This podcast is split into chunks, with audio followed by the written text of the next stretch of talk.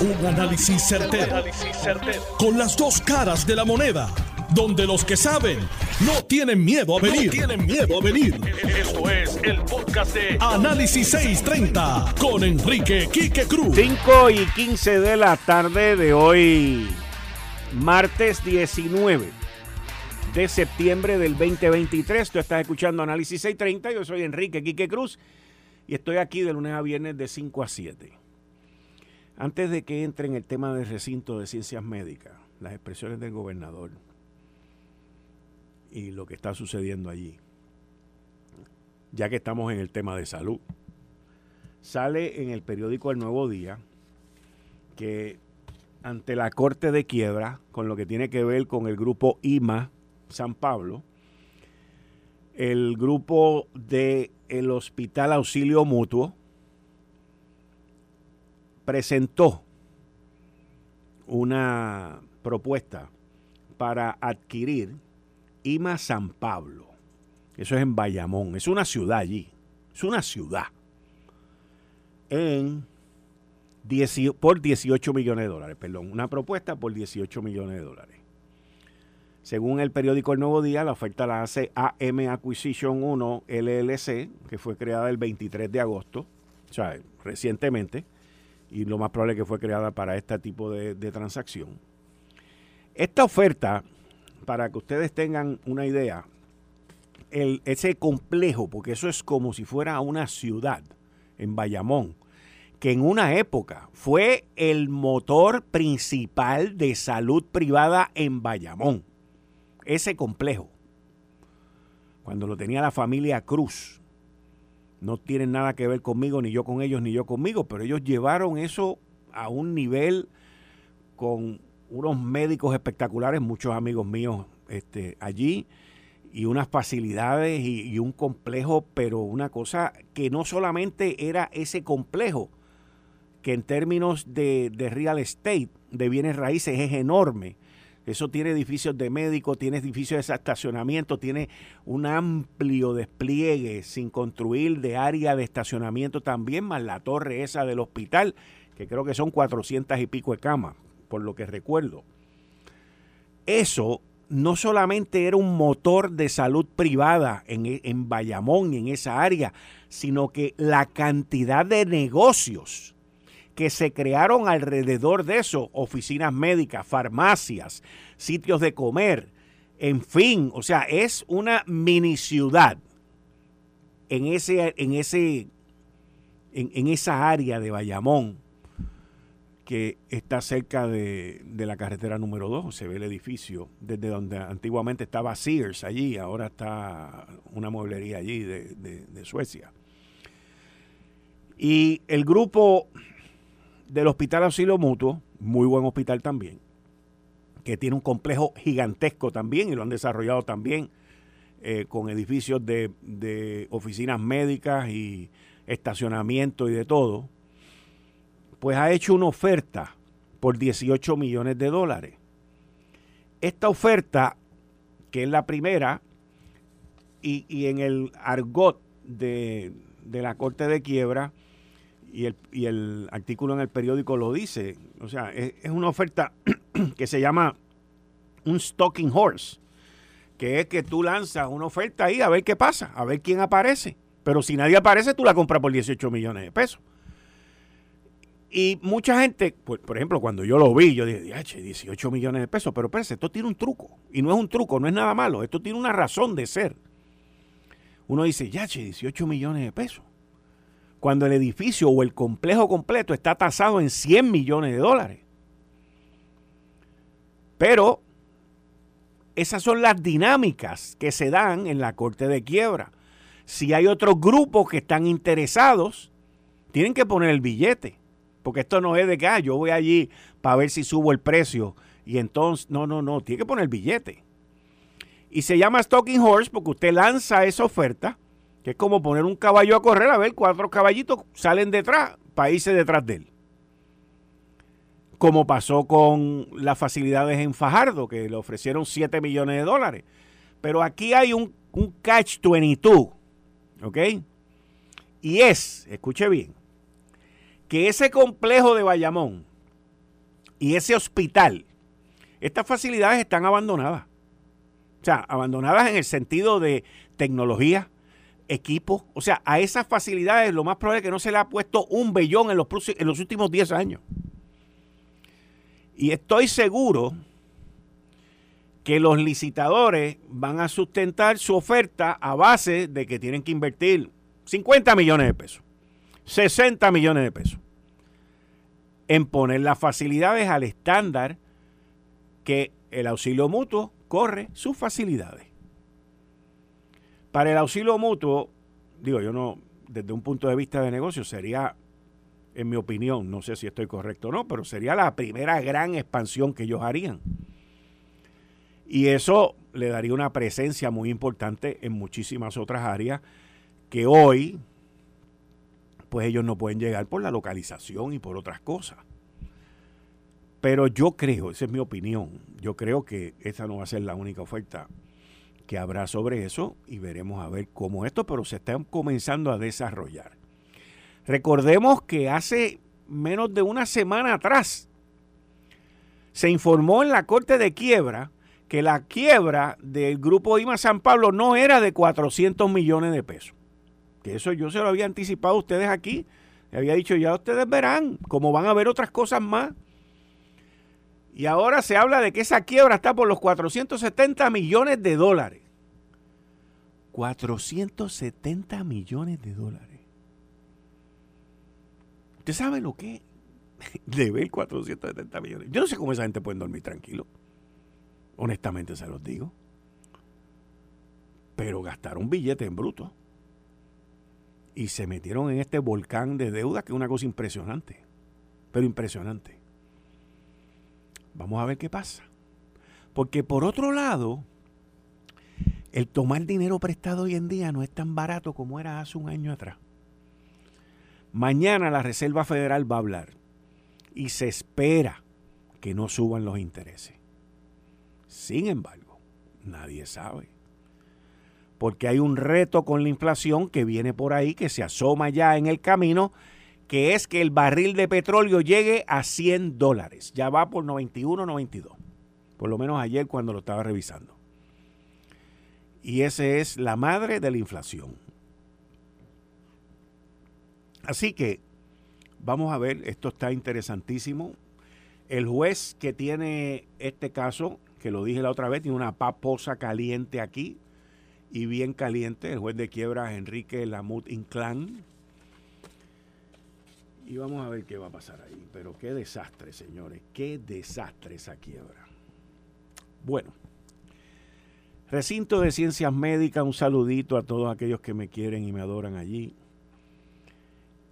Hay una hay un paro que se ha pedido por parte de un grupo de profesores, escuche bien, escuche bien, quizás los que hablen sean los estudiantes, pero los profesores no todos, un grupo pequeño de profesores son los que están instigando esto. Lo digo por conocimiento propio.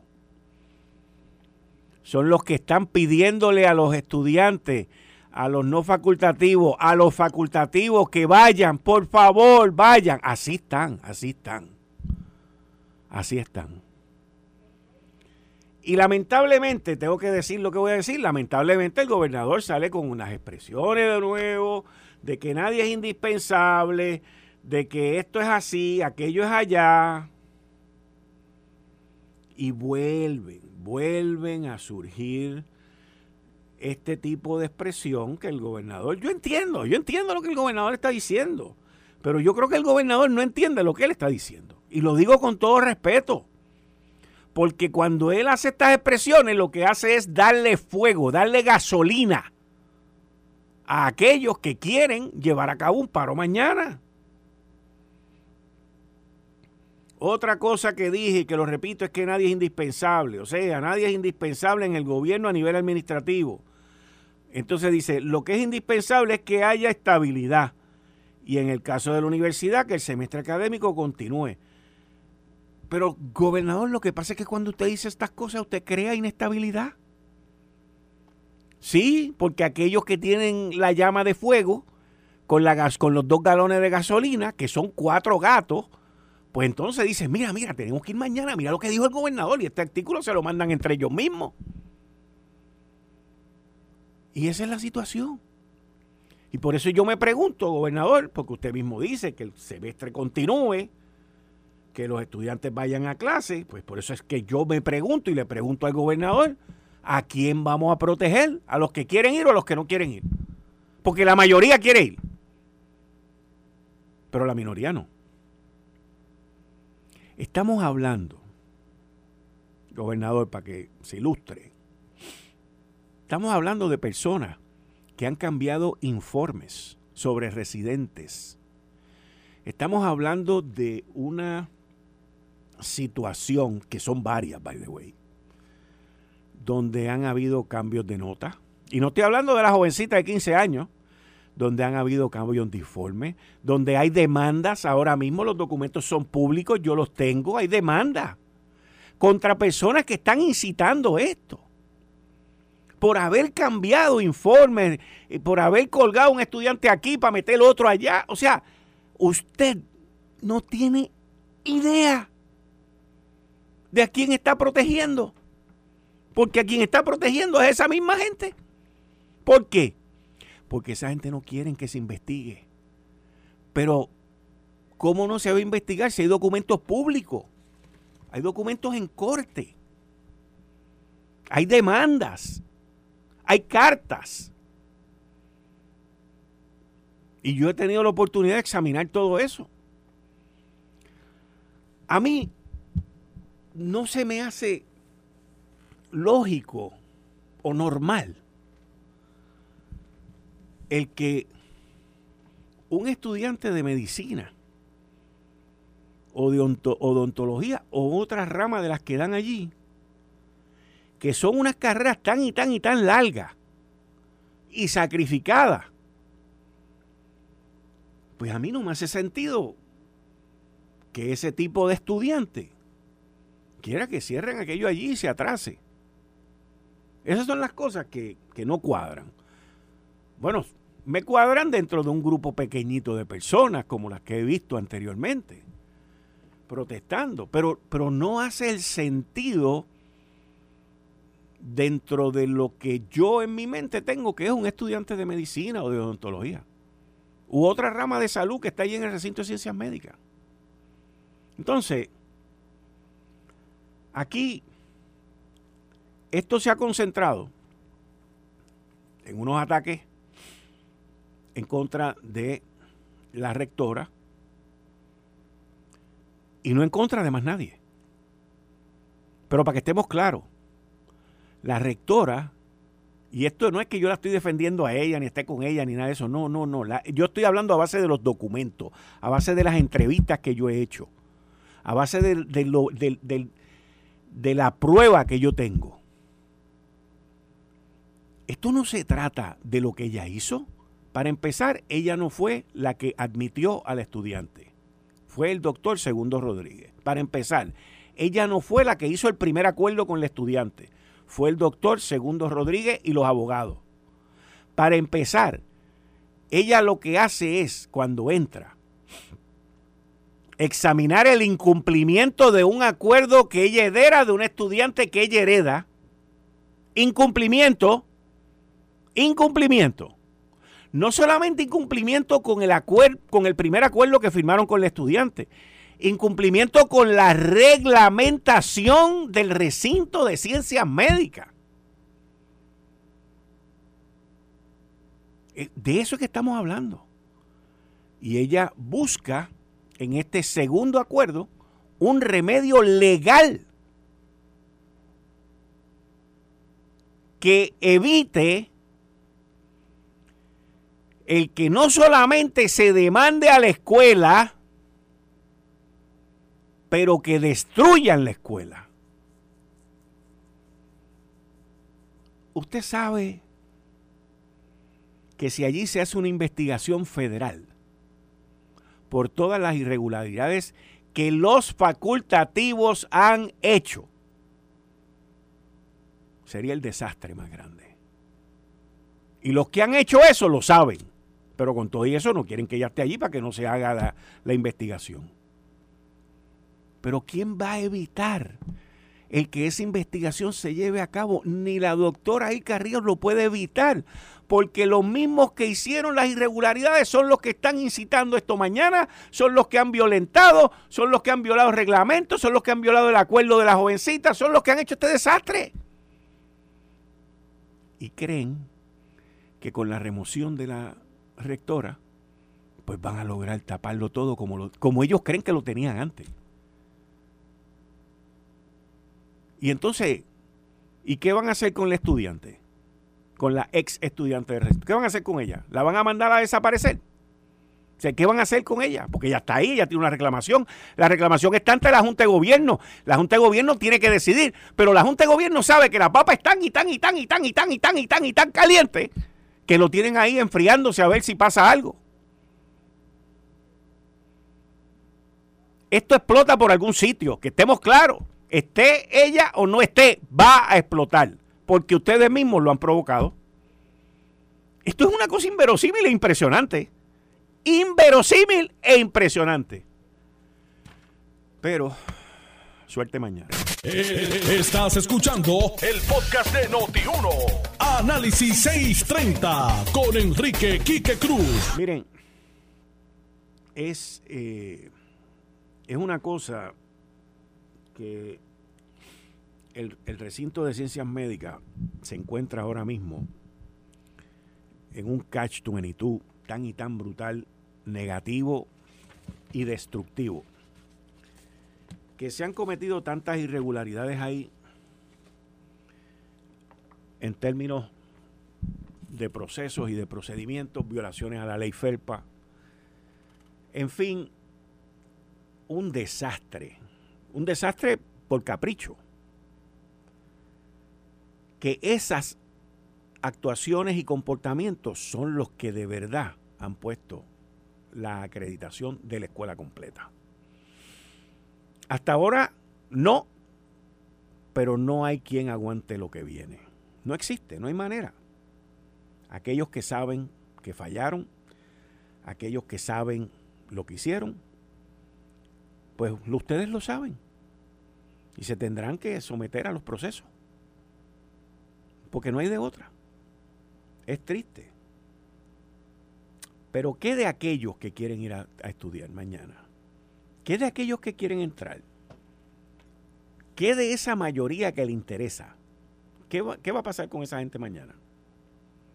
Vamos a ver, está por verse. Mientras tanto, hay miembros facultativos pidiéndole a los estudiantes que vayan. Yo por otro lado me pregunto, ¿cuál va a ser el premio para esos estudiantes que cumplan con eso, con no ir, compararse allí con un cartelón? Porque tienen que ser premiados de alguna manera. ¿Cuál va a ser el premio? Wow. De verdad que es triste y, yo no soy médico, by the way, pero he hablado con muchos que se han graduado de allí, tengo muchísimas amistades y, quieren esa escuela como si fuera la casa de ellos. Fueron muchas horas de estudio, de sacrificio, de desvelo, para que vengan cuatro, cinco, seis, siete, ocho miembros de la facultad, que no es de ahora, llevan años destruyendo y haciendo irregularidades. Y admitiendo gente en residencia y sacando gente en residencia, haciendo lo que les da la gana, como si aquello fuera de ellos. Es impresionante. Usted no tiene idea. Porque usted no ha visto lo que yo he visto. Usted no tiene idea porque usted no ha hablado con quien yo he hablado. Usted no tiene idea porque usted no ha leído lo que yo he leído. Pero sí le puedo decir algo, sin que me quede la menor duda. Y los mismos facultativos que están allí, que me están escuchando ahora, los buenos y los malos, saben de lo que voy a decir ahora. Aquello apesta podredumbre. ¿Quién lo va a limpiar? Yo no sé. Pero apesta. Apesta. La maldad es una cosa, wow impresionante. Digo, y muchos de ellos, algún, dos, tres, cuatro gatos de esos me ven a mí como malo y malvado. Yo no tengo problema con eso, yo tengo la verdad. Usted sabe lo impresionante de esto, que hoy hablaba con una persona. Esto es bien impresionante. Y yo no me había dado cuenta, pero la gente que te escucha, pues te, te, escriben, te hablan. Y hoy me encuentro con una persona y me dice, Quique, sobre el recinto de ciencias médicas, ¿ha habido alguien que te ha llamado para decirte que lo que tú has dicho no es verdad? Y le dije, no, nadie, nadie. Solamente una persona, que fue la doctora Débora, que me mandó un mensaje y lo vi, lo leí, fantástico. Pero eso, no, eso es el 1% de lo que yo he dicho aquí, que fue un comentario que me llegó. Y ella la contestación que da también deja, deja abierto,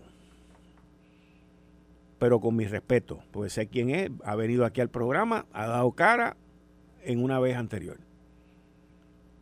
Pero de todo lo demás, N-A-D-I-E, nadie. Al contrario, ha sido todo lo, opuesto. Cantidades de documentos, demandas locales, documentos que, que gente ha enviado al registrador para cambiar notas. Bueno, han sido el daño, el daño que se le hizo a esa joven, que se le sigue haciendo, porque la Junta de Gobierno está sentada en el proceso administrativo, porque saben que lo que tienen es el infierno en las manos. Yo tengo siete páginas. Esto es de una cosa nada más. De unos datos tan horribles. De comentarios tan, tan poco humanos. Indignos, degradantes de cosas que ocurrieron allí que hay que limpiar la casa. Hay que limpiar la casa. No hay de otra. Hay que limpiar la casa. Porque es una cosa de gente enferma. Bueno, en Washington eh, se encuentra Rafael Tatito Hernández con una delegación de, representantes de la Cámara visitando Washington y todos, la semana pasada estuvo el presidente del Senado, la semana antes de la pasada estuvo el gobernador, la comisionada residente también, todos están empujando el proceso este de SNAP, el cambio de Puerto Rico del plan de asistencia nutricional a SNAP, donde no te perjudica el trabajar, necesitamos que la gente trabaje. Necesitamos que la gente trabaje. Y esto todo está referido con el Farm Bill, que es lo que cubre todas estas ayudas y todos los subsidios que se dan para la agricultura en los Estados Unidos. Veremos a ver qué pasa ahí. Y también, en otro tema, le asignaron un FEI, un fiscal especial independiente, al representante José Cheito Rivera Madera, luego de que él alegadamente estuviese involucrado en, una demostración que se llevó a cabo para en, contra de en contra de, que se instalaran unas torres de telecomunicaciones. Y esto es algo que eh, salió temprano durante la tarde de hoy en donde la oficina del fiscal especial independiente emitió un comunicado, que lo tengo aquí, eh, donde hacen el referido. Designan un FEI al representante José H. Rivera Madera, a tenor con, los, con las recomendaciones del secretario de Justicia.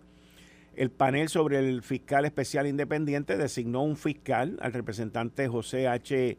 Cheito Rivera Madera. La decisión se fundamenta en el marco de unos actos de protesta contra la construcción de una torre de telecomunicaciones en Guayanilla, los cuales podrían ser constitutivos de delito. Entre esos opositores se encontraba el mencionado legislador. De acuerdo al informe de investigación preliminar del Departamento de Justicia, como resultado de la manifestación, el teniente Edgardo Irizarry Velázquez, que se movilizó con un equipo de agentes para acordonar el área. De dicha investigación surge que además de Rivera Madera, que es el representante Cheito Rivera Madera, y los otros manifestantes fueron orientados antes de traspasar el área acordonada. Agrega, el informe que el teniente Irizarry Vázquez les indicó que los constructores contaban con todos los permisos y autorizaciones de las agencias correspondientes para la obra que estaban realizando y que su conducta podría infringir, infringir en el artículo 200 del Código Penal de Puerto Rico del 2012. Precisa la pesquisa del Departamento de Justicia que a pesar de las advertencias, el oficial policiaco que a pesar de las advertencias del oficial policiaco, el representante traspasó sin autorización el área cordonada irrumpiendo las labores programadas para ese día, teniendo que intervenir la policía y efectuar su arresto, entre otras cosas. Esta acción está claramente contemplada dentro del delito de obstrucción o paralización de obra, por lo que evidentemente no forma parte de los actos que se consideran protegidos por la libertad de expresión, indica la investigación preliminar. Por su parte, el panel al emitir una resolución sobre este caso con fecha del 18 de septiembre, o sea, fecha de el 2023, determinó que luego de un ponderado análisis del referido informe de investigación y de la evidencia de la compañía, consideramos que surge prueba tendente a demostrar que el representante Rivera Madera pudo haber incurrido en violaciones de ley que indican en, lo, en el mismo. En consecuencia de lo antes expuesto, el panel decidió que lo procedente en derecho es acoger la recomendación del secretario de Justicia. Por tanto, se designó al licenciado Emilio Aril García como fiscal especial independiente y a la licenciada Ileana Agudo Calderón como fiscal delegada para que realicen la investigación de este asunto. A ambos fiscales se les concedió el término de 90 días que dispone la ley 2 de 1988 para realizar la investigación, contados a partir de la notificación de la resolución, que entiendo que debe ser hoy. Así que un FEI para el representante Rafael Tatito Hernández había salido anteriormente con, sobre este tema en solidaridad con él y que van a luchar esto, olvídese, hasta, hasta la muerte. Así que vamos a ver. Yo, yo, yo les tengo que decir algo y, tiene que ver con comportamiento también de la Cámara de Representantes. La Cámara aprobó un proyecto con, una, en, en una comisión que presidía el representante Luis Raúl Torres, con, con, unas limitaciones sobre las construcciones de torres, de telecomunicaciones, en esta isla tan pequeña. ¿Ok? Y, yo me leí el informe, porque Luis Raúl me lo envió, él no estuvo de acuerdo con una columna que yo escribí en el periódico El Nuevo Día y hablamos extensamente sobre la columna. Y, y yo les tengo que decir a ustedes algo. Aquí se está legislando de una manera nunca antes vista. Honestamente se los digo, llevo años viendo esto, pero nunca, nunca yo había visto unas legislaciones de la manera que se están viendo. Ahí yo estaba ahorita escuchando una entrevista, antes de comenzar este programa, que estaban haciendo sobre una, un proyecto de ley para los condominios que obliga, oiga esto, que obliga a los condóminos a que por cada que sé yo cuántos pisos tienen que instalar eh, cargadores para carros eléctricos. Entonces, o sea, esta gente, yo me pregunto, pero ¿por qué tú me tienes que obligar a mí a hacer algo? El que quiera tener un cargador de un carro eléctrico, que lo ponga. Que lo ponga. Pues si tú quieres, yo no quiero tener un carro eléctrico. Yo he dicho, yo tengo uno de mis hijos que tiene un carro eléctrico. Y me preguntan, mira, carro eléctrico. Yo, mira, yo algún día quizás me compro un carro eléctrico, pero es cuando los carros eléctricos sean como yo quiero, no como el manufacturero los quiere. Y ellos me miran así, me dicen, ¿a qué tú te refieres? Bueno, un carro eléctrico que yo venga y le diga, mira, James, porque le voy a poner nombre al carro eléctrico, James, ven acá. Y el carro venga, salga del estacionamiento y se me para al frente. Y yo me siento en la parte de atrás y le diga, James, llévame a Noti 1. Y el carro venga, pap, y me deje en Noti 1. Y James, vete y parquéate. Y James, y el carrito viene y, pa, y se parquea. Y cuando yo salga de aquí, le diga, James, pa, llévame a casa. Y viene el carrito y me lleva a casa. Yo me siento atrás. El día que los carros eléctricos salgan así, sean así, seguro, pues ese día es que yo quiero un carro eléctrico. Eso es lo que yo quiero. El día que eso exista, pues. Pero mientras eso no exista, pues ¿para qué? Yo no le veo, porque en mi lógica, es la mía, obviamente. A ver, los supersónicos. En mi vida, digo en mi vida, no, perdón, en mi lógica, pues eso es lo que yo entiendo que, debe ser un carro eléctrico con la última tecnología. Ahora mismo hablan pues de que eh, seguía solo y todo ese tipo de cosas. Me he montado en los carros, by the way, y me han dado una demostración de guiarse solo y es impresionante. Es bien impresionante. En el Expreso de las Américas y el tipo con las manos en los brazos, así, con las manos abajo, y el carro a todo switch por ahí para abajo, sin ningún problema. Yo he visto eso y me he montado en la parte de atrás y lo he experimentado. es una cosa espectacular, pero yo lo quiero con ese nuevo aditivo, que yo le diga, mira, ven acá, llévame aquí, llévame allá, y yo sentarme atrás. Pues seguro, tranquilo, feliz de la vida. By the way, los carros eléctricos van a bajar de precio.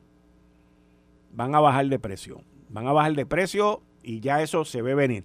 Al igual que la gasolina, se cree que va a subir de precio. Y un artículo que sale hoy en el Wall Street Journal habla que el próximo reto de la Reserva Federal, la Reserva Federal se reúne mañana para determinar qué va a pasar con los intereses. Y la Reserva Federal dice que el próximo reto grande que tiene es la alza ininterrumpida que ha habido en el precio del petróleo, que ya está cerca de los 100 dólares el barril, lo cual presenta un nuevo reto para la Reserva Federal contra la inflación esto se debe básicamente a Arabia Saudita, a Rusia, tiene algo que ver un poco con la guerra de Ucrania, pero principalmente yo culpo de esto a Biden. Y no es que yo sea republicano ni nada de tipo de cosas. Más, hoy escribí una carta. Una carta, no, perdón, hoy escribí una, una, una columna que la voy a, no la he terminado, pero que tiene que ver con, con la candidatura de Biden. Usted sabe que yo hace poco le dije aquí, yo no lo veo en el 2024 corriendo. Y no es que le vaya a pasar nada, pero lo que le va a pasar es que el tipo no va a poder correr. No va a poder correr. Porque está llevando a la nación al bochorno. Y los otros días yo hablaba con Héctor El Marrón Torres sobre esto y yo recuerdo la presidencia de Jimmy Carter. Aquello fue un desastre. En mi opinión, más desastre que la de este. Porque allí hubo un, operativo para ir a rescatar a los rehenes que tenían en Irán y todo ese tipo de cosas. Entonces, yo me pregunto, el individuo, este de ahora, Biden, viene y hace un acuerdo para liberar a esa gente, una gente que hay allí ahora, no, no de los rehenes de Jimmy Carter, sino uno, una gente que tienen, que tienen presa allí, injustamente y todo eso, le da 6 mil millones de dólares para que saquen esa gente. Entonces él viene y hace el anuncio. Ya los primeros empezaron a llegar a los Estados Unidos. Y viene y hace el anuncio el 11 de septiembre, el día del ataque a las Torres Gemelas por terroristas. Irán es un estado terrorista que odia a los gringos. Y entonces, ¿qué es esto? ¿Sabes? Yo entiendo que tienes que negociar y todo eso, pero le están dando 6 mil millones de pesos para que esa gente vengan y te ataquen. Eh, son cosas, igual que manda a cerrar pozos petroleros, la EPA lleva a todo el mundo loco por el camino de la amargura, con todas las restricciones que están poniendo. Y él sale teniendo más de mil y pico de pozos petroleros cerrados en los Estados Unidos, que bajo Barack Obama se convirtió por primera vez en 50 años en el productor número uno de petróleo del mundo, con más de 13 millones de barriles diarios el precio se cayó. Y viene este señor y entra, manda a tumbar un gasoducto, manda a tumbar un oleoducto, los precios se disparan por la nube y los, es, uno de los principales consumidores. ¿Y qué hacen los árabes y los demás? Vamos a reducir la producción para subir el precio y llamamos para 100 pesos. Han, la subida la subida en lo que lleva esta administración sobre 26%. Porque ha habido más demanda. Y entonces, ¿cuál es el efecto de esa subida? La inflación. Primero era por Ucrania y ahora es que nos han cogido el lado débil. Entonces, ¿cuál es la respuesta de Biden a eso? Ah, vamos a hablar con Maduro, otro loco, morón, terrorista, narcotraficante de un narcoestado. ¿Ok? Vamos a hablar con él. Vamos a hacernos las paces con él. Para que nos venda petróleo. Pues sí, es que Venezuela no tiene para vender petróleo. Venezuela eh, le vendió su petróleo a futuro a China hace más de 10 años, cuando estaba Chávez y después con Maduro, a un precio ridículo de 60 y pico dólares el barril, por un préstamo que China le hizo de 10 billones de pesos. Ellos compraron por adelantado. Y China, desde que Chávez estuvo en el poder, dejó caer la industria completa todo lo que tienen allí son chatarra y, de una producción de millones de barriles, lo que están produciendo creo que es un millón, dos millones de barriles. Es un desastre. Pues vamos a hablar con aquellos para que nos presten petróleo a nosotros y a pagarlo caro. El barril de petróleo hoy cerró en 94.34. El punto, por segunda vez, el punto más alto en lo que va del año. Los precios en la gasolina en promedio en los Estados Unidos están a 3.88 el galón. El año pasado estaban a 3.68 el galón. Los costos han subido un 11% entre julio y agosto, según el Bureau de Estadística en los Estados Unidos. Y el precio del diésel, que es para los camiones, igual. Ahí lo tienen. Ahí lo tienen. El mundo, para que ustedes entiendan, el mundo consume 100 millones de barriles al día. 100 millones de barriles al día. Y ahí estamos. Estamos fritos. Estamos fritos, señores. Con un, un gobierno y un presidente que caminan y se caen. Los chinos le vuelan globos por toda la nación. Se le pierde un avión de 80 millones de pesos.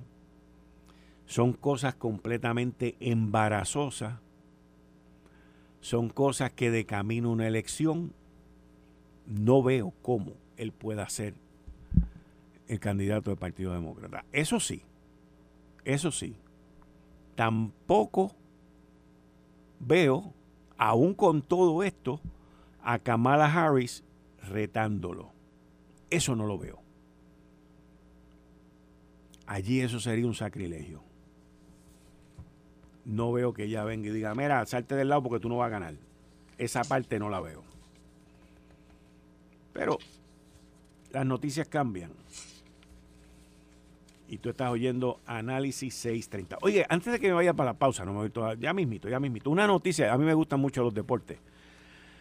Y el voleibol, una noticia muy buena para el voleibol masculino en Puerto Rico, la Norseca, que es la quien pone el orden o el, cuerpo que por el cual la liga y la Federación de Voleibol Masculino se rigen acá en Puerto Rico, la Liga de Voleibol Superior Masculino, le levantó el castigo, estoy hablando de la Confederación Norteamericana, Centroamericana y Caribe del Voleibol, le levantó el castigo a la Liga de Voleibol Superior Masculina y autorizó el regreso de jugadores importados a la Liga de Voleibol Superior Masculina, según comunicado que salió.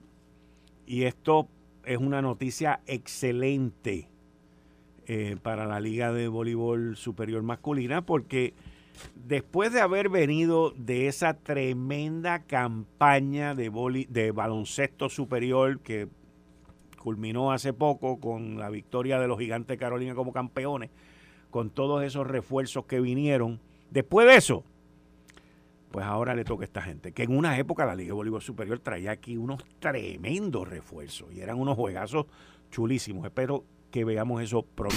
Esto fue el, podcast de Notiuno. Análisis 630 con Enrique Quique Cruz. Dale play a tu podcast favorito a través de Apple Podcasts, Spotify, Google Podcasts, Stitcher y notiuno.com.